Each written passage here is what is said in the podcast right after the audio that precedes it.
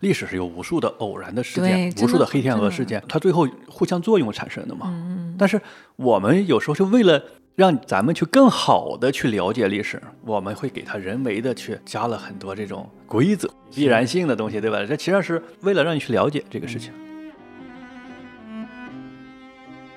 啊，我觉得这个电影成功成功在，你看大家都在重新关注到这个问题，这些人物那个时代，再去找资料，我觉得这个就是还是都是很蛮厉害的，不是一个普通的简单的电影，看完娱乐一下就完了。就像你看现在看莎士比亚的戏剧，它很经典，但是它莎士比亚的戏剧其实缺少很多细节，需要你去脑补，所以它好像又不是一个这种典型的我们以为的奥本海默与原子弹的故事。你们肯定要相信诺兰，他一定有这样的能力，就是你进去，你没有太多的基础知识、背景知识，你还是大概能够 hold 住的他这个整个要讲的东西。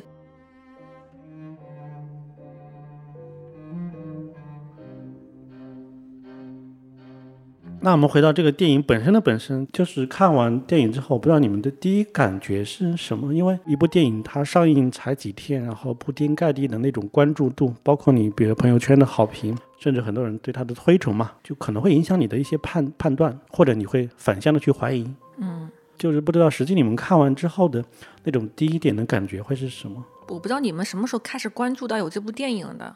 其实它在大陆上映是比较慢一拍嘛。然后有人还调侃说：“你看，他正是在影院上线的时候，把一些那个裸露的那个女演员的镜头就 P 上了黑裙，P 的惟妙惟惟真的，这也要花功夫吧？所以人家海外上线的时候是七月份，我们这儿就得要八月底。我我是在七月份海外上线的时候，微博上好多人开始讨论它，然后当时就是跟芭比那部电影做一个强烈对比嘛。”然后 P 海报，就半边是芭比海报、美女，半边是奥本海默那张脸。对我当时印象就好深，就是哦，就这部电影在国外是在热映中的。然后当时还有人怀疑说这电影可能不一定引进到中国，就还有人在质疑呢。其实它还是顺利引进了。所以我其实一看的时候，我当时就带着七月份的那个印象，就是 总是想内心，我因为我看了芭比嘛，我总觉得要好像内心会有一种对比感，是在前面已经中了这个原因吧。我会稍微关注一下，就是那种宏大叙事肯定还是有的，就是那种关注的视角。然后还有人调侃戏谑说，这就是美国的主旋律大片儿。然后我看到又又有人在那骂说，你看他有人家那么肯定人家当当当权者政府嘛，什么什么的。就是咱们这边舆论里面的讨论挺有意思的，好像都是。没有确定的那种思路，讨论思路也没有那么激烈，大家就还是比较认可，就值得看。因为诺兰嘛，就大家还是关注奥本海默这个人物本身，以及诺兰他拍的这个电影水平。对，诺兰他其实，在一部分人心中可能已经是神一样的存在了嘛。他作为导演，是，但是如果你问一个人，呃，你看过最后诺兰的电影是什么，或者你觉得诺兰最好的电影是什么？那很多人可能第一反应是《星际穿越》。星际穿越吧，我看了好几遍，嗯，对，因为当然他。他《星际穿越》有很多可以赞美的点，以至于就是大家可能忘了他后面又拍了几部片子嘛。嗯，比如说像《敦刻尔克》，哎，《敦刻尔克》之后是之后是不是就没了？就是奥本海默了。信条吧？啊，对，《信条》是的。但这两部其实它的范围影响就没有那么大。没那么大。我建老师呢？你你看完的那个感受？我的感受就是，它是一个纪录片嘛，实际上是一个传伪纪录片嘛，传记片其实算。对，然后它给我的一种感觉就是。这不是一个童话，因为刚才我们聊，就像嗯《星际穿越》什么的那种感觉，就是我们看的是很很有意思、很精彩啊。它是一种其实一种童话的感觉在里面的，包括很多的好莱坞大片嘛，它其实是一种童话嘛，对吧？就是成人童话或者叫这种科幻片，对吧？啊，像《复联》这样的，或者是架空的感觉，类似武侠片类咱们中国这种，它其实就是一种童话的感觉啊。它是有一个宏大的一个主线，然后。包括它的道德有很很有一个主线嘛，嗯，但是像奥本海默这个片子，它其实给我感觉，它不是一个童话，它是很有现实感的，非常强的这种感觉的，嗯嗯，这是给我第一个感觉是这样的。包括它用彩色黑白两种胶片嘛，嗯去拍，嗯，奥本海默他自己的主观视角的叙述的时候，它是彩色的嘛，对吧？然后第三人称的时候，它其实是呃黑白的。我记得是谁是主演还是谁说的，就是是墨菲说的。这部片子它的剧本里面，他发现居然是以第一人称来去写的。嗯，比如说我看的时候呢，我又没有强烈的感觉到这是第一人称，嗯，它仍然就那是画面的叙事，对吧？跟对实际剧那个传记本身的那个剧本的那个叙事是吧？对，就是我看的时候，我的一个比第一个比较强烈的感受就是，我觉得这是一个非常戏剧化的一个电影，就是说它有点把很多东西它用戏剧化的方式来处理。嗯就比如说什么，比如整个原子弹制造的过程，其实你是基本上没有看到，它是一个象征性的。嗯嗯比如说那个他们用的原料，用那个鱼缸来去代表它的进度，对吧？嗯就这样一个，就好像我们戏剧上的骑马一样，就是一个道具。嗯嗯然后包括它整个出现呢，那像那个田纳西州的什么橡树林，他们去加工那些原料，嗯、分离什么的，其实基本上没有出现过，最多就是给了这个最后的成品组装的一些镜头。那更多时候它其实是围绕这些人物他的关系去展开的，嗯所以它好像又不是一个这种典型的我们以为的奥本海默与原子弹的故事。对，不是一个传奇，对吧？对对，它也不是一个传记，不是一个典型的传记。嗯，然后它里面很多的细节就，就比如他和这些他的女性朋友的关系，包括他的朋友之间，嗯就很多东西，它是一个非常写意的。这种写意是说，就比如他和他的妻子去那些荒原上面去骑马，然后还有很多的音乐，那么就是非常戏剧化。但这个戏剧化，我当时觉得好过呀，是不是有点过了那种氛围的渲染？但是我后来又去考证了一下他的传记，还有啊，他你读了他传记，我记得对他的传记里面一些东西，嗯发现好像是他这个写意又是有背靠非常扎实的一些功课的。嗯对，所以在我看来，就是它是一个非常古典戏剧化的东西。虽然三个小时已经很长了，但是三个小时内，他把一个整个从他三段式的，从他求学到他的马哈顿计划，再到他后来的几场听证会，就把这个完整能展现出来。这个功力真的，一般导演我觉得是拿不下的。所以我的感觉反而觉得，就是这种戏剧化真的是比较厉害。但是我也保留了很多的意见，因为我觉得这种戏剧化里面，其实就它也不能说缺陷，就是有一点点的让我怀疑的地方是这样的。所以我的第一印象是这样子。但是它的一个好处是，它作为一个这种引子，让我找到了很多资料去看。当然不只是为了录我们播客，而是说，因为它里面一些东西让我产生了好奇，这种好奇我想去看一下。嗯，然后才发现就是有这样一些新的东西出现，嗯，但实际上，当然这这部电影拍了三年的话，他诺兰本身的这种功课做的确实是足够足的，嗯嗯怎么说呢？就是对我来讲，这个电影它就是一个故事啊。这个故事呢，当然我先我也看了一些奥本海默的传记嘛，在故事之外的一些东西，或者就是说，就是电影之外的一些东西。啊，我觉得这个电影成功成功在你看，大家都在重新关注到这个问题、这些人物、那个时代，再去找资料。我觉得这个就是还是嗯都是很蛮厉害的，就是不是一个普通的简简单的电影，看完娱乐一下就完了啊。它那个它的那个里面涵盖的涉及的内容足够多，分量足够足，所以你会觉得，呃，看完一遍就是不对啊，还是不够啊，就有那种感觉。嗯，不是一个娱乐片简，单娱乐。是从功利角度来说，如果你想看懂的话，需要去做很多的功课，很多功课，包括我去看那些各种平台上面有有已经出现大量那种什么，你观观影前需要了解的呀，或者观观影之后你还可以再来了解那那一类的那种讲解知识啊，什么东西也挺多。对，但其实我觉得看完之后，我的我的一个重申就是，没有那么恐怖。就是说，很多人说你不做功课可能看不懂这部电影，这是一种营销策略。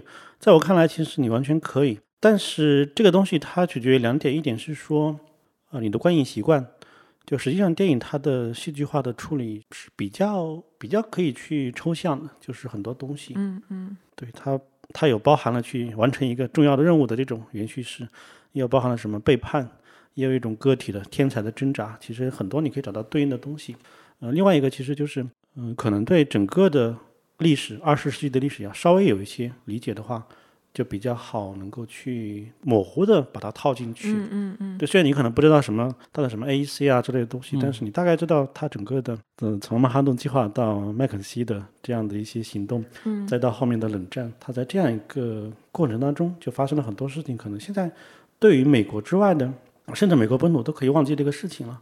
但是如果我们看的话，有这个背景知识，它其实就不需要那么多非常详细的，你一定要认识所有的科学家，对，你要了解科学史，然后了解这么详细的它每一步的步骤，你大概能够看懂它为什么产生。嗯，所以可能没有没有那么没有那么夸张，你必须要有很多背景才能看懂这部电影。嗯嗯对，但是如果你更深的想去嗯认知，或者你重新去思考这背后，比如说导演他想表达一些东西，或者说嗯你自己能够发现导演表达的东西里以外的一些新的发现，那可能就需要补很多东西了。我看到有一篇影影评就说嘛，他就说你们肯定要相信诺兰，他一定有这样的能力，就是你进去，你买没有太多的基础知识、背景知识，你还是大概能够 hold 住的他这个整个要讲的东西。对但是你要再深的功夫，肯定得靠自己嘛。嗯我还看到有些是有比较强的科学史知识的和那种历史、国际政治背景这种知识的那种嗯影迷吧，去看、他们是他们是看的时候看到那一些人物出来是热血沸腾的那种嗨的。我我能够理解，你知道，因为我看《长安三万里》的时候，我是比较嗨的，你懂吗？是有种好像哎呀，这个人好像从历史中重新走来，朝我走来的感觉。那我看奥本海默就很难有这种感觉。他因为有很多专业的梗嘛，对对，就是我我们有点接不住的，对但这个差别是有的。嗯、科学史的，然后政治的，对然后一些文化的专业的梗，就是是如果你了解这个，你就觉得他诺兰在里面的很多考究的这种埋梗的方式是很高级的。对，可能里面有一个人物，他就是嗯，平平好像没有那么起眼嘛。嗯包括那个，包括对他妻子的一些什么那种没有过多的那种很多深的介绍。那很多了解的人，他们一看到电影里面这人物出现，名字一对上，就这个角色名本身啊，他们就很激动，就他们那个背景知识，咔，这个知识网络就是能能出来。我我出不来啊，我就是比较懵一点，就是稍微差。但我看到有这样的影评，他们就说很嗨。那我觉得这一块其实从大的来说还是很有意义的，就是好多人会关注到嘛。懂的人更嗨，那不像我们这样不懂的人，我觉得哦，其实以前太模糊了那一块知识，嗯那在看这个之前，我们对奥本海默了解有多少呢？都很浅呀。像我就是很浅的，就知道他好像是造原子弹，这其他真的是啥没啥太太深的那个，没深没啥太深的。呃，那吴健雄我知道，啊，其他没了。嗯，就很很很就了解太少了。嗯，金老师呢？那肯定了解的很少啊，因为之前我是对二战比较感兴趣的，包括太平洋战争啊什么的，还比较感兴趣的。嗯嗯，但是像曼哈顿计划呀，那也会去了解嘛。但是奥本海默这个人其实了解非常少。嗯嗯，可能以我之前的想法就是，呃，因为作为组织者嘛，对吧？他其实作为这个组织者，并不在我关注的范围内。然后比如说你会更关注，呃，那些其其他的一些一些角度啊方面什么的。对，就是有人比喻奥本海默是一个指挥家，嗯，对，就他的指挥的天才。然后可能我们会，比如说以往会更关注那个首席，啊，就那个台面上演出那些，对吧首席？乐手 是谁？对是是是，嗯，但恰恰可能忽略他本身就是科学家这一点，因为正因为他的导演指挥的这种成功，就是他可能隐藏了一部分这种东西。甚至以前网上有有一张梗图，就是他也不严谨，但是又很搞笑，就是呃，不知道你们有没有看过，就是爱因斯坦在骑车，背后是蘑菇云，然后爱因斯坦上面就批了几个字“关我屁事我没看过这个，所以关奥奥本海默事儿对吧？嗯，对。但是你要说关注，也不关他事儿啊，其实也”，也关他事儿，而且非常关。对我的感觉是，当然你要如果没有奥本海默，你说这个事情能不能做成嘛？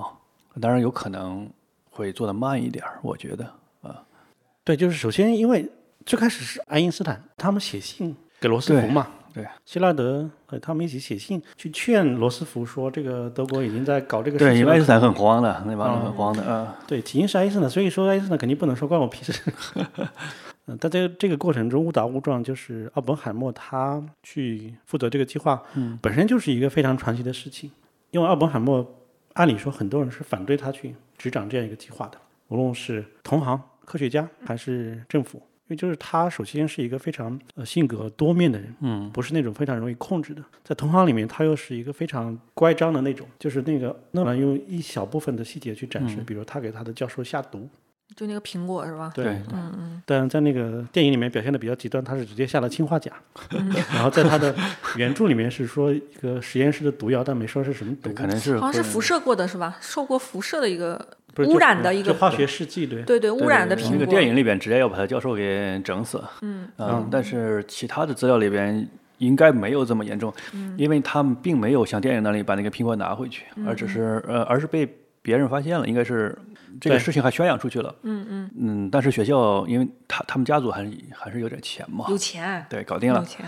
也没有把他开除，也没有报官。嗯，啊、所以他那个如果加了一些那个有毒物质的话，他应该不是很严重。你要是加加这个氰化钾的话，你这个有在在这个事情哪怕哪怕是未遂，那你基本上不好使，完蛋了。这不好使。嗯，对，对，而且就是传记里面有人甚至怀疑说，因为这个是奥本海默给别人说的，他事后说的，嗯，所以有人怀疑说他说的这个东西到底是虚的还是实的，都有点夸大自己曾经的英雄行对为是吧？对，但是因为他说过了，嗯所以被嗯学校给马上知道了，然后导致一系列要去应对他的这些麻烦。嗯。所以有这样一些前科，那其实也可以想见他，比如说在呃他的身边的人里面关系是怎么样，就至少不是那种八面玲珑的，在早期的时候，对，所以他你接到这样一个事情，本身就是一个比较偶然的。嗯嗯还是比较复杂的一个人物了。其实就是你说，呃当然可以用乖张这种词，但其实他就是一个比较复杂的人。非常复杂。包括他的那个政治立场跟那些人的接近啊，很多东西都对，他是一个不好说。他就是为什么我说像奥本海默，他整个的一个人生也好，就是像这个电影也好，他其实给人感觉就是他不是一个童话，他就是一个现实的一个。对现实就是充满复杂的，人就是多变的。包括奥本海默在原子弹没有爆炸之前，他是非常的尽心尽责的去做这件事情的。嗯，就是在原子弹爆炸的时候，他也是最兴奋的那个人。嗯，最兴奋的那个人。对，我记得他们说，当爆炸完成那一刻，他从车里面走出来的时候，他是一个坚定的、非常坚定的、非常沉着的那个状态，就这是一件成功的事情嘛。而且他也比较比较享受那样一个成功。嗯，是的。嗯，但是后面后面清淡的任务他又不接。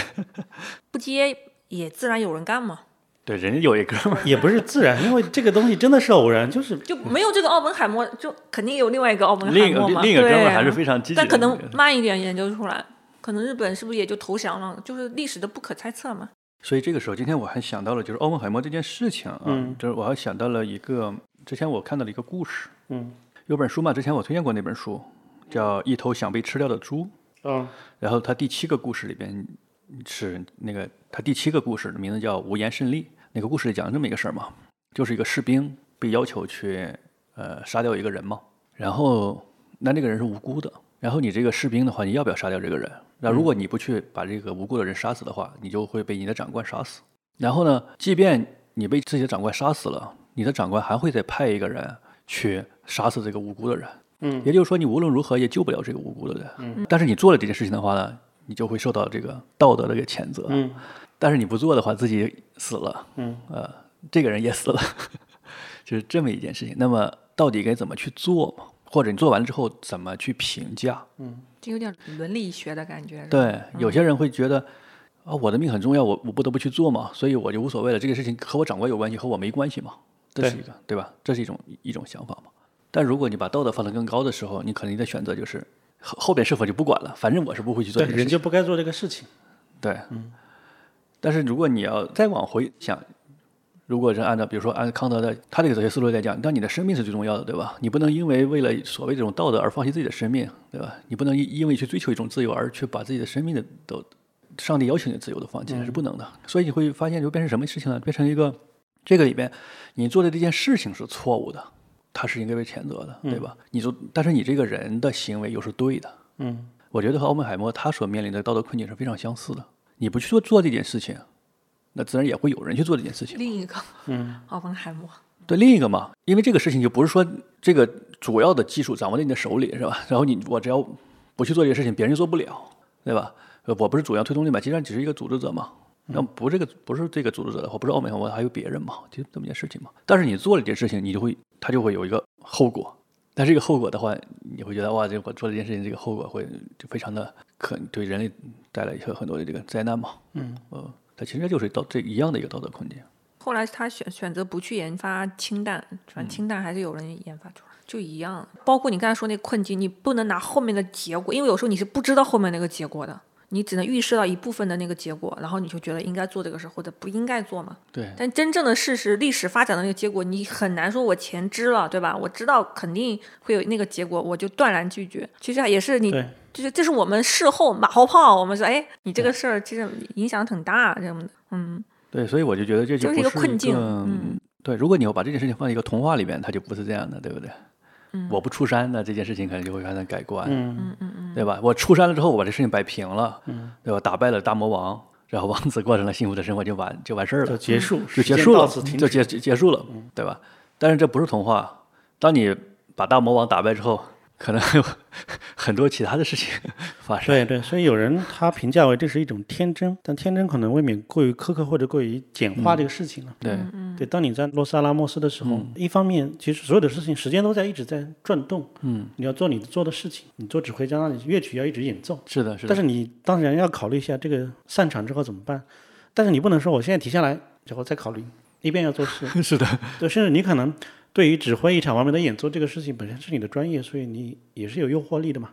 那这样的话就变成了，当那个那一刻到来之后，你才要开始仔细的考虑这个事情。所以在他比如原子弹爆炸之后拒绝研发氢弹，他就是这样一个时刻，不能说他是没有自洽，或者他虚伪，或者是他怎么样是天真，但实际上就是你说的复杂性，剑锋说的复杂性就是这个样子。嗯对，就是刚才我们就聊的这种方式，包括这种伦理的方式，它其实上是一种抽象的方式，嗯，对吧？它一种抽象的方式去聊的。然后呢，但是现实它不是抽象的，它现实不是，这就会这就会有一个，我在想，哎，之前我看了本书，就就是那个我吐槽那本书，它是那句话说挺有意思的，他会讲到就是你比如说我们为了战争的胜利不择手段嘛，嗯我会消灭掉对方，嗯消灭掉这个敌人。敌人就是说和我不是一个族群的人，对吧？另一个部落的人，我都干掉。那我会认为这是极端的一种民族主义思想嘛？就是我们国家是极端的国家主义思想。嗯啊，还有一种方式就是说，哎，敌人那边他的人，他难道不是人吗？对吧？那可能就是全世界的平民平民都是人嘛，对不对？这是一种，或者我们认为是世界主义，全全人类的世界主义。那不能因为我们国家要求胜，就去把那无辜的人给给击败了。那我可以去消灭他的军事和半军事这个设施，对吧？但是你会发现，不管是极端的国家主义，还是这种抽象的世界主义，它看似是对立的，但是呢，它是有一个共性的，它都是一种完全抽象的一种概念。嗯这种抽象的概念，它是隐隐藏了事实的，对隐藏了当时你所遇到的这种情况的。但如果你完全抽象的去看，这两个概念永远你不可能去去去妥协嘛。嗯，然后这个时候就会有这种纠结、矛盾、冲突。对，就是每一刻这些事情都在演化演演变。其实事实是很复杂的，就说白了，就是是事实很复杂。你我甚至在想，当时如果万一德国那边人家研发思路是对的，就有这种可能嘛？嗯人家咔四四年、四三年就整出来了，是吧？也也也，如果是那样去去想的话，也也很可怕。就是有各种可能，但刚好历史事实是按照现在我们回顾的这个事实是那么发生的。对，那绝对非常恐怖啊。对对噩梦对对，所以，所以当他当伯海默知道说那个德国的海森堡他们方向错了的时候，对他们是多么的兴奋。，对对，就有时候，其实这也是我一个朋友，他是研究那个现代史的嘛，一个朋友，他跟我说，他说你千万别觉得我们事后来去了解历史的时候，感觉很规规整整啊，一个事件发生了，另外一个事件发生了，几股势力出现了，然后怎么？他说，其实事实就是都是混乱的，在混乱中你打来打去，弄来弄去，各种条件因素变化之后，最后诶。大概不离一个结果出现了，你以为那个结果是很规整出现的，其实是就是真的是很很混乱中，可能大方向没变，就还是出来那个结果了。是的，是的，嗯，包括几，比方比方说当年那种，对吧？就是那些战争，咱们包括国内的那个民国时候的那个时候，都都是这样的。嗯，其实你现在想，万一有一个因素变了，比如说啊，当年希特勒没那么那么反犹，是吧？留几个 顶级的科学家在手里面，换个这个统治思维，稍微有一个什么松的一个口，那很有可能很多事儿就不是这样的。我可能就优优待爱因斯坦是吧？优待这其他这几个我都优待好，圈起来，圈养好，有可能。对。对，就就可能整个世界已经为之一变，或者已经炸没了，对吧？都有可能。是的，嗯这历史它是完全的，历史是有无数的偶然的事件、无数的黑天鹅事件，它最后互相作用产生的嘛。但是我们有时候就为了让咱们去更好的去了解历史，更好的去熟悉，嗯，我们会给它人为的去加了很多这种规则、规律规规规律、必然必然性的东西，对吧？这其实上是为了让你去了解这个事情。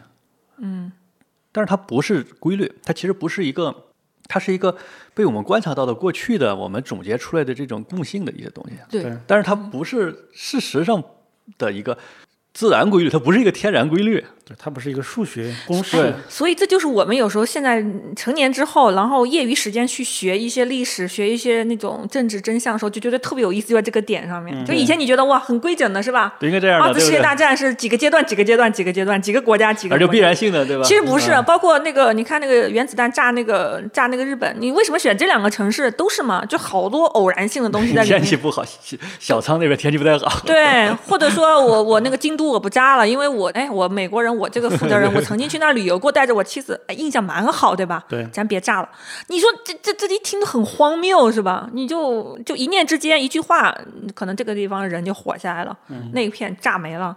对对对，你你你有什么道理可言？但是就是偶然性嘛，然后最后这些偶然全成必然了。我就觉得每次回顾去学一些补充学一些历史的时候，就觉得这就是我想学的原因，就是了解的时候就特别有意思，就是这些不规整的意思。对，而且就最近的一些事件，它和这个历史事件其实有一些叫什么呼应嘛？嗯，就是国际原子能机构，哦哦哦，对吧？很多人批评国际原子能机构它的什么公信力啊，它的这种呃对一些事情的，包括辅导这种事情的，它的干涉能力。嗯，对。那其实我们现在的很多受到影响的结果，恰恰就是从原子弹爆炸那一刻开始，这个时钟开始走动了。在此之前，人们从来不会考虑这个问题。就是在原子弹爆炸那一刻，爱因斯坦还有那个奥本海默，他们都提出了一些设想，就对原子能的这种恐怖杀伤力的一种管控嘛。嗯嗯那奥本海默他提出就建立一个国际的原子能管理机构，其实就和我们现在的是比较接近的。那权力更大。对，但是对他当时的一体设计，其实相当于是国际原子能机构加上联合国嗯这样一些管理方式，对，去控制全球。那这个当然背后其实是一个超级大国之间的霸权的就权力斗，其实还是权力斗争跟垄断嘛。对对，嗯，那爱因斯坦呢，他是更极端一点，就是不是爱因斯坦他是更激进一点，他认为就是趁现在这个时间，其他的地方没有掌握这个能力的时候，嗯，让全球最强大三个国家，就是美国、英国、苏联，嗯，去建立一个更有权力的机构去管理。地球联邦。大家，你不能研究，不能用，对吧？对对对。但最后在这种政治博弈之下，就变成了国际原子能的这样一个机构。那它在后面其实发挥了很多作用，但是就是我们现在要去问很多的结果的话，就会问到这个上面。那为什么是是这样子的，对吧？就是他是甚至是不是中立的，是不是被大国去操控操控的一个傀儡等等的，是这样去关联的。那现在比如说像福岛的废水，那么我们怎么去看待？其实如果我们回到那个点，一九四五是吧？嗯一九四五年再去看的话，那个时候的这些大国的政客还有科学家他们的选择，决定了我们现在面临这样一些问题。就他说了算不算，相当于这样的一个机构来来做判定，大家要不要认，对吧？对，或者说，就是他不是因为当时怎样，现在怎样，是说从当时到现在，就是有这样一个一条线。对，就像当时就在上个世纪，呃，这五十年代是吧？属于五十年代。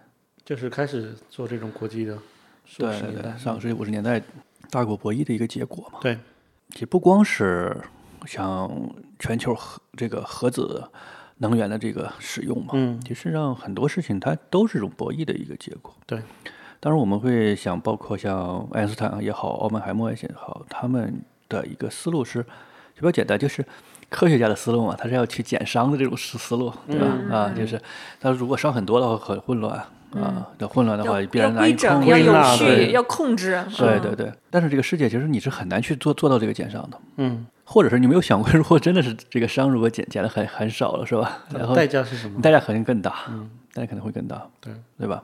嗯，你现在来讲，包括冷战是一个核平衡嘛，互相毁灭嘛，说起来是苏联和美国都能互相把对方毁灭掉，但是并没有爆发核战争嘛，嗯，但如果有一个联盟三巨头，嗯，他们仨有核弹，那就不一定了，对，对吧？就而且这种演变，其实如果你从时间历史角度来看，我们还在这个中间对，很短的一个过程嘛，因为持续的有国家去拥核，那它这种技术下放会带来什么问题？这在当时可能不是那么迫切，但现在对我们来说，包括各种核能的开发，它都会去影响我们的生活了。我明白，就是你有时候看电影、看一些历史或者看一些历史故事，好像是隔开看嘛，其实一直都是有延续性，也在影响我们嘛，没有逃开。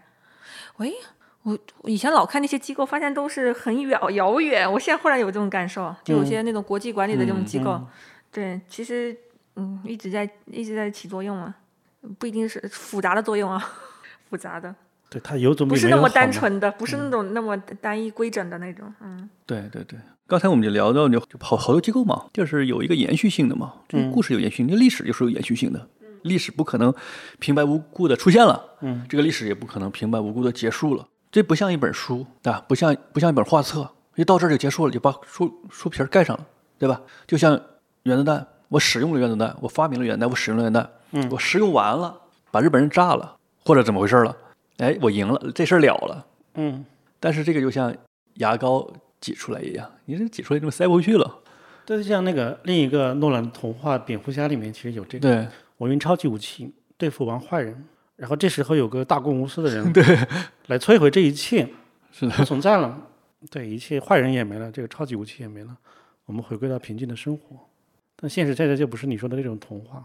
对，历史它不是童话，它不可能就是到某一个地点，历史的想法就是一种戛然而止了嘛。嗯就像我每件事情的处理，嗯，那就觉得这事情很好处理，很简单，嗯，它会戛然而止了，对吧？很多嘛，就比如说核污水的事情，对，其实是世界上现在很多地方，包括美国，嗯嗯嗯，对美国在几个实验核实验地区的遗留等等，对对对其实这些问题都没有解决。有有有，对，多了，这就多了太多了。嗯、对，所以如果我们非常关心这类事情的话，可能这次电影其实可以去了解一下更多的这样的东西。对对一个，是历史这个纵向的东西，一个其实横向的。那到我们这个切片的时候，那世界上其实正在发生的一些事情到底是什么？嗯我怎么觉得咱们这一期聊的是历史视角问题？嗯 有吧？因为我们我们这个电影的价值其实一部分就在这里吧。嗯嗯。嗯，所以你看它的考据就是如此的丰富和详实，这种东西它也不光是才华了。对，这说明什么？说明电影没有那么简单，没有那么流水线那种天真，那么单纯。就它让你这么丰富化去去要去了解，这才是对的呀。对你不能每部电影都那么那么单纯吧，是吧？有那么几部部复杂的 OK 的了。非常高级、非常复杂的电影。对，所以我我后来也是发现，那有好多解读的、补充的，有的是有道理的，你真的要学一学。嗯那些历史的，包括那科学家那些不同的科学家，就那个核磁共振那个，我也是后来后来是又了学学了一下，发现哦，都好多人都都值得去，就是去了解和尊敬的。电影里可能就 镜头不多，嗯以你们的观影经验，就是觉得这部电影会，一是说你们会把它评到一个什么样的层级里面去？对，或者说你们对这部电影有什么褒贬的部分吗？没有我我看也看的很少嘛，但是我是这样觉得，就是他作为一个人物的一个传记的电影，他真的是拍的非常非常好。首先，他一改我之前看的那种人物传记电影，他一般一般人物传记电影很沉闷，很沉闷，就是你得耐着性子看，或者这个人，你对这个人特别感兴趣，对吧？你比如说我是学计算机的，对图灵很感兴趣，我就耐点性子看。但是有人可能看不下去啊看看偶，像是怎么崛起的，是吧？对，因为别人不知道他在干啥嘛，啊对不对？然后呢，有时候也比较沉闷，然后有些梗别人也不知道嘛。嗯。但是奥本海默呢，我觉得就是他是很紧凑，他是一个一个冲突又扣了一个冲突，哎，这样的话你不知不觉的三个小时就过去了。他电影功底很好，就对整个制作功底很好。但是呢，我又想，那未来的人物传记类的电影，哎，是不是会开创这样一个风格，让别人去这么做呢？但是我觉得又可能性不大，因为 这要模仿这个又很难。对，这个也是我想说的，就是首先不能忘记他是一个杰出的编剧，哎，我发现是不是好导演都是啊？也不一定都是。对，好很多好导演是那种那种，他绝对不是单一，就他真的是，首先这个创作上，这个剧本这个本身对这个视角啊，各种方面，编剧方面就是一定是 OK 的。对，就是编剧的写作，他的价值观带来的会更直接。就是诺兰他的改编里面，他说，不管你喜欢与否，奥本海默都是这个世界上最有史以来最重要的人物，他创造我们所处的世界。他要是找个三年、一年、两年的出来就好了哈，就历史啊瞎说啊，三年两年什么意思？先把德国那边炸两轮，德国人很生气，然后震慑住，然后很多国大国也摁住了，是吧？我看完的第一个感觉就是，诺兰是他是非常秀的，对，炫技式的秀，他的剧就本，我有美貌，我为何不秀，对吧？对他的 剧本，他的有才，华，我为何不秀？他的镜头语言，嗯，他的整个的这种把控的节奏感，就该这样啊，对吧？对，这是有才华的秀。嗯，但是我担心的一点就是，如果没有才华去模仿这个形式，很难。这是一个非常 terrible 的事情。不是你你要设想那些电影人、电影工业的人都还是偏理性人嘛，就跟那经济学一样，他不能乱乱拍吧，对吧？拍了没市场白搭。就好像我那天看到是有谁在说，不是现在连什么那些一个小的视频作品都要学习什么希区柯克镜头这样的东西，啊，对，就是炫技大过了你本身电影的叙事，你的基本的一些功力。就是诺兰他是一个有才华的炫技，然后很多电影他是有比较诚恳的套路嘛，嗯嗯，甚至一些大导演，他是在一直在重复自己。包括我比较喜欢的那个雷德利·斯科特，嗯，他拍那个呃中世纪的很多电影，嗯，他是比较重复的一个模式。嗯，就在擅长的那一块里特别生根。对，包括很多日本导演，像什么那个黑泽明吗？对黑黑泽明，还不算。黑泽明算算一点，嗯包括宫崎骏，包括那个新的那个叫什么，居然想不起名字了。小偷家族那个是吧？对，是之愈合，是的，就他会稳定的吸引一波特别忠诚的粉丝了，对，所以那输天出稳定。那天看完的晚上，我就在想，诚恳的有套路和有才华的炫技都非常好，但是就怕这两个反过来，没有才华的炫技，或者是没有诚意的套路，我觉得现在就很多美国电影，特别是好莱坞，已经陷入到一个没有诚意的套路里去了，什么变形金刚这种，对，一部接一部的拍烂片。是，啊然后呢，还有一部分就是它可能是非商业或者跨跨一点商业的这种片子，它变成了一个没有才华的炫技，也很可怕。但人家总票房高啊，就是有人看就行。其实上我觉得有人看就行，就满足不同群众的需要，但我说的没有才华的炫技那部分，可能现在就是没太多人看，那就不行。就网剧，就就有点像日式网网剧后现代艺术那个方向去了。啊，对，这是我当时的感想。然后，因为诺兰的才华和，他的写作对我来说有一点点的，你有种遗憾是吗？都有一点遗憾，就是说他的戏剧化其实就有点太古典了，但他的视听语言很高级，嗯嗯嗯，他的音乐，嗯，他的整个的比如说镜头语色言、角色整个选，对，包括他整个用 IMAX 胶片去拍摄，这些都很高级。嗯但是就是我觉得他的一些部分是有点古典，古典到就是，就像你看现在看莎士比亚的戏剧，它很经典，但是他莎士比亚的戏剧其实缺少很多细节，需要你去脑补。嗯嗯，就在这个脑补的过程中，当然你们是共同完成了一部杰作，对。但是在电影层面上，就是因为他整个我觉得这次叙事的野心很大，把几几个重要的事情糅合在一起，嗯，一个天才的遭遇，普罗米修斯式的遭遇，然后整个曼哈顿计划的这个过程放到一起，要叙事完整，嗯，所以就感觉他略过的简陋，这种简陋是说，就你的期待其实更高吗，你的另一种期待是更高的。对，就一个高手解题解的数学题解得很完美，但你觉得他其实可以解解另外一种题是吗？或者解更多新花样？对，就是就是有些地方的简单对我来说，比如说科学史、政治史，然后整个的这一这一部分的历史，包括在一九四五年前后这些一些东西的它的前因后果，就这些东西它需要太多的背景知识，嗯，而这个东西就变成了就好像是一个背景板，所以你也可以变成一个比较。合理的解释就是像诺兰说的，他是感感触于这样一个天才的他的创造和毁灭嘛，嗯嗯，那这样所有的东西都是合理的。就他的那个基础上去拍这个聚焦这一块儿嘛，对吧？对对对、嗯对，所以当我们如果聚焦于这样的话，那他是不是又变成了一部另外一部像《莫扎特传》或者是《他比烟花寂寞》这样的？我们更多更多是关于人性的，啊，实际上这部电影它又涉及到更多更广泛的议题嘛，就是历史、政治、科学。但你不可能让一部作品承载这么多，你的野心更大，对，所以我对他的期待更大 好吧？啊。期待他下一步能更更好。对，所以甚至某个角度来说，我觉得这这又变成了一部稍微有点文艺式的电影。就是为什么很多人会对这部作品的评价非常高？嗯嗯我觉得这个是一个原因嘛。嗯嗯，它有文艺的解读，这个也是典型的诺兰电影的一个不能算是问题，但是一个特点。这就是我对他一直以来保留一点一点点意见的原因。就你不肯信任的成为死忠粉是吧？对，那肯定不可能。嗯反正我是觉得我没有想那么多，我是觉得嗯电影不错，就是真的是导演就是有功夫，然后整体制作有功夫，就我我是觉得 OK。就我不是说了吗？